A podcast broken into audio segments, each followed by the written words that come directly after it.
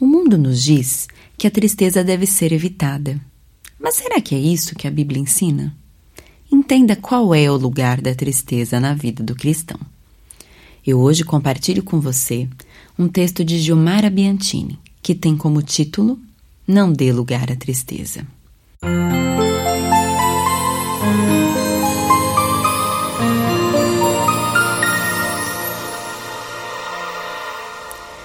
começar falando desse título, Não dê lugar à tristeza. Ele tem uma ironia sutil. Divertidamente, uma animação de 2015 levou um Oscar no ano seguinte. A história é da Riley, uma menina de 11 anos que se muda com os pais do Minnesota para São Francisco.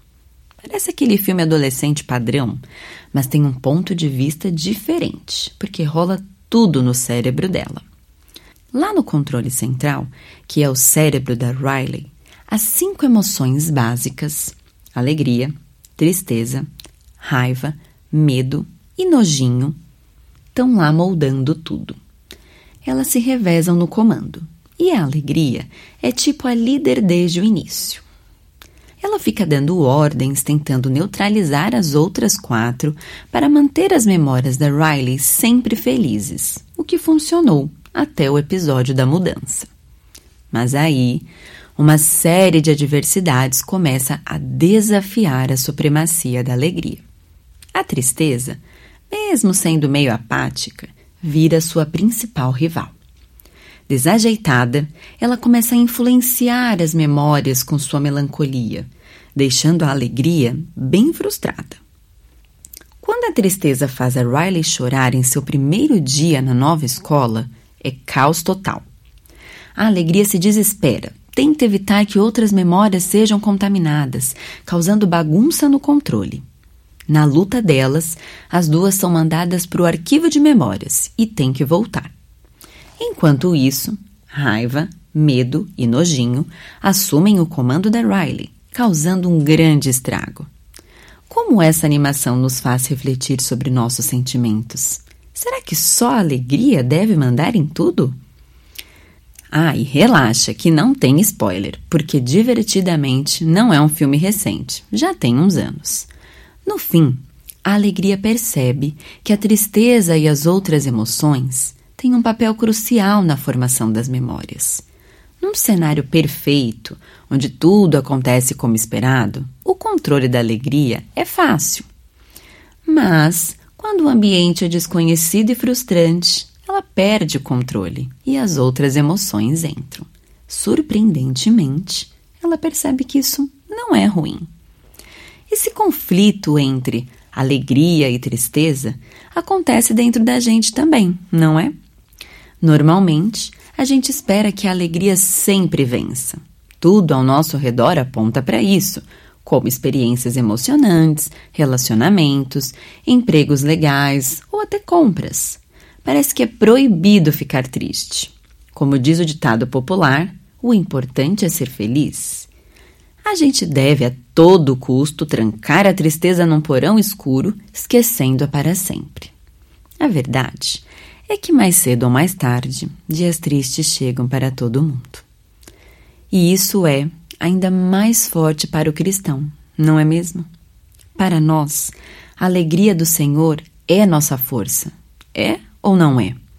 Tem até quem ache que a gente tem que andar sempre sorrindo, sem tempo ruim, porque tristeza não é coisa de crente, não é verdade? Mas olha, não é exatamente isso que a Bíblia nos ensina. Neemias, por exemplo, não serviu vinho ao rei Artaxerxes como de costume, e o rei notou a tristeza dele ao olhar para o seu rosto. No livro de Neemias, ele nos conta esse episódio. O rei me disse: por que está triste o teu rosto, se não estás doente? Tem de ser tristeza de coração. Neemias, capítulo 2, versículo 2. Tem gente que fala: Isso passa, é só um dia ruim. Anos depois, lá na corte da Pérsia, Daniel fez uma declaração um tanto desconfortável. Ele nos conta isso em seu livro. Naqueles dias, eu, Daniel, estive triste por três semanas completas. Daniel, capítulo 10, versículo 2. Se ele estivesse aqui, alguém diria: Cuidado com a depressão, hein? Em seguida, daria a ele um cartão de um psicólogo, não é verdade? Mateus e Marcos registraram as palavras de Jesus antes de ser entregue. A minha alma está cheia de tristeza até a morte.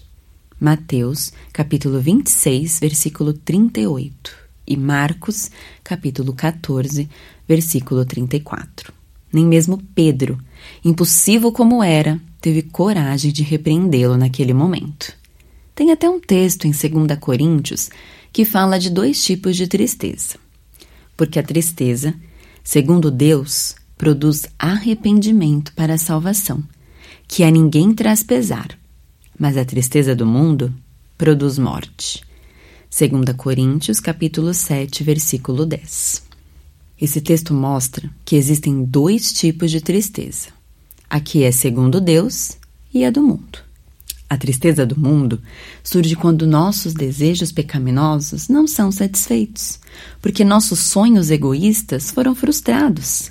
No final, quando recebemos a devida punição por nossas ações, a tristeza se intensifica.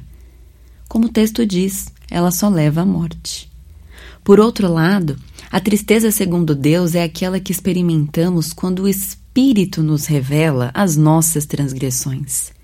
Esse tipo de tristeza antecede ou se mistura ao arrependimento e ocorre quando, diante da santidade do Senhor, reconhecemos nossa miséria e clamamos por sua misericórdia.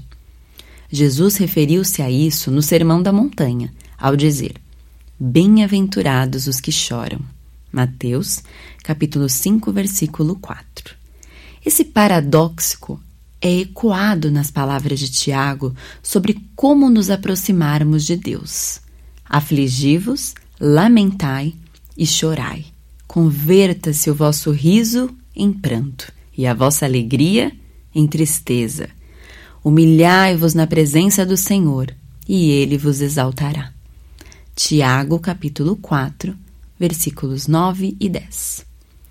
Essa é uma exortação para abandonarmos o riso tolo e a alegria frívola daqueles que não consideram o Criador. A felicidade fugaz vem de encher os olhos e o coração com o que não pode satisfazer. Assim, uma tristeza se rebela contra o Senhor, enquanto a outra o reconhece e se submete à sua vontade. Então, o crente fica triste? Seria estranho se não ficasse. Sim, as nossas emoções são manchadas pelo pecado, como tudo neste lado da eternidade, mas são expressões legítimas. Deus se revela emocionalmente ao homem, às vezes de maneira aparentemente contraditória. Ele se ira e se compadece. Ele se entristece e se alegra conosco. O famoso texto de Eclesiastes é claro. Há tempo de chorar e tempo de rir. Há até o seu ápice, tempo de prantear e tempo de dançar. Não há garantias de que esses momentos serão distribuídos de maneira justa e milimétrica ou que a alegria predominará. Vemos isso na canção de Stênio Márcios. Minha vida é obra de tapeçaria. É tecida de cores alegres e vivas, que fazem contraste no meio das cores nubladas e tristes. O tapeceiro. De acordo com o seu plano para cada uma de suas tapeçarias, o Criador escolhe as melhores cores. No final, teremos tapetes de cores escuras e profundas, ao lado de esteiras listradas, coloridas e vibrantes. Nenhuma é melhor ou pior, todas são minuciosamente planejadas para glorificá-lo. Concluindo, as emoções são legítimas, mas também passageiras e influenciadas por circunstâncias. Elas não devem ser o centro de controle de nossas ações, como no filme da Disney. Então, como lidamos com a tristeza?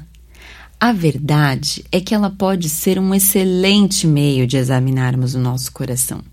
Por que estamos tristes? Os motivos podem revelar onde buscamos satisfazer os nossos desejos e quais são nossas motivações. Como disse, C.S. Lewis. Chorar funciona mais ou menos enquanto dura. Depois é preciso tomar uma decisão. A Cadeira de Prata, da série As Crônicas de Nárnia.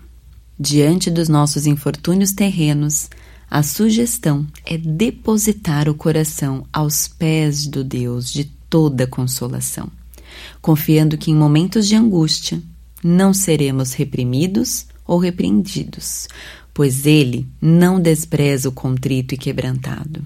Deus é o único que é capaz de usar todas as experiências, incluindo a tristeza, para a sua glória e a nossa edificação. Até a próxima, se o Senhor o permitir. Esse e outros assuntos você encontra no Teomídia Blog. Lá você poderá ler ou ouvir artigos sobre igreja, teologia, apologética, evangelismo e outros assuntos relacionados com a sua vida cristã. Anote aí o endereço: teomídia.blog.br. Conheça também o Teomídia Cast, presente nos principais aplicativos de podcast para o seu celular. E finalmente, você precisa conhecer a Teomídia, a plataforma de vídeos cristãos por assinatura. E agora com uma novidade: você pode fazer a sua assinatura de graça. É isso mesmo, basta digitar teomídia.com. E lembre-se, Teomídia, conteúdo cristão para o seu crescimento espiritual. Você assiste, quando quiser, onde quiser